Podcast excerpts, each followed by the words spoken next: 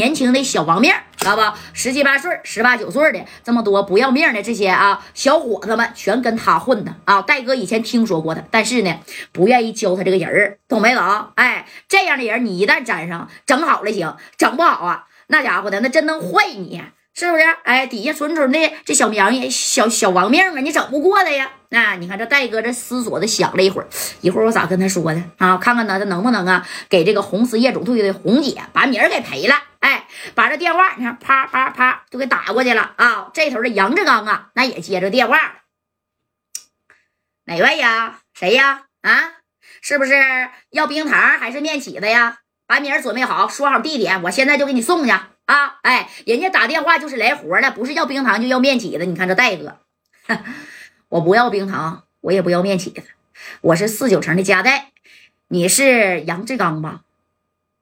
啊，原来是加代，原来是我戴哥呀。那你看。哎呀，我在四九城也混了好几年了，我还真没见过你，怎么的，戴哥？你也倒腾上这小冰糖了啊？想想要这小冰糖啊？那行，那我给你优惠点啊！你说吧，想要多少？但是啊，咱可得说好啊，这个交易的地点那可是极为隐蔽的。米儿呢，我可以给你打个折啊！他以为戴哥也也整这个小冰糖呢。杨志刚，我可不弄你那个小冰糖啊！你说你干点啥正经买卖不好啊？我这正经买卖能好做吗？你给我打电话，到底什么事儿吧？哎，这加代就说了，杨志刚，我听说红石夜总会的红姐啊，请来的那个能掐会算的那个老头让你给打了，而且呀，胳膊肘还给打折了，你多少得给人家赔点米吧？啊，而且你还威胁红姐，我告诉你啊，那红姐呀，可是我的这个好朋友，你识相的呢，赔点米给她送过去啊。哎，这杨志刚当时一合计啊，贾代有一号在四九城啊，跟那个肖娜和杜仔啊、潘哥啊，那都认识，称兄道弟的。你看这杨志刚也挺尖啊。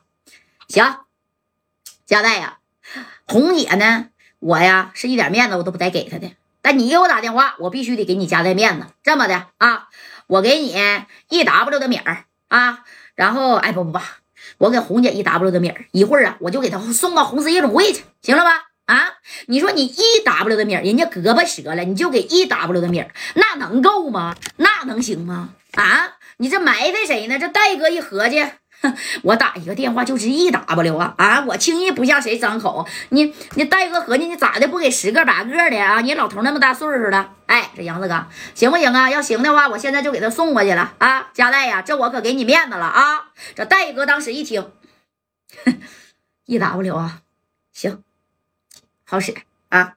那这么的吧，杨志刚，你在哪儿呢？你不说没见过我家代吗？啊，那咱俩约个地方啊，我见见你，你也见见我，你看行吗？哎，这杨志刚一听啊，这家代要见我呀，行，家代咋的？那可是有米的人啊！这杨志刚合计，你戴哥来了，我拿着小冰糖，我招呼招呼你，以以后你也得靠我生存了，是不是？哎，来吧，我在朝阳区这旮瘩呀，有一个夜总会啊。叫灵红夜总会，你应该知道吧？啊，其实不是夜总会，它就是一个贼小型的 KTV 啊。行，我打听打听。你要是不知道，你问你手下的兄弟白小航啊。白小航以前定价上我这拿货啊，但是最近一段时间呢，那都没咋来。这小子可能是戒了啊。不行，你让白小航领你来吧。哎，这白小航呢，还真就认识这个谁呀？杨志刚啊，因为小航爷就吃这个小冰糖嘛。这加代大哥呢，就这么的把电话啊，啪的一下，哎，你看就撂下了。撂下以后，这戴哥一合计，那我得去找你呀。但是我找你，我不能自个儿去啊，我得带上我的兄弟。紧接着把电话呢，就就给马三、丁健还有白小航啊，那就给打过去了啊。而这白小航这一听，怎么的？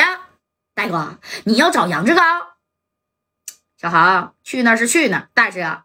你可不行碰那玩意儿了啊！你放心吧，大哥，我绝对不能碰。杨志刚那个业主那个小 KTV 在哪儿？那我知道啊。那我这就开车到你家去啊。然后呢，咱再一块儿去找这杨志刚谈去。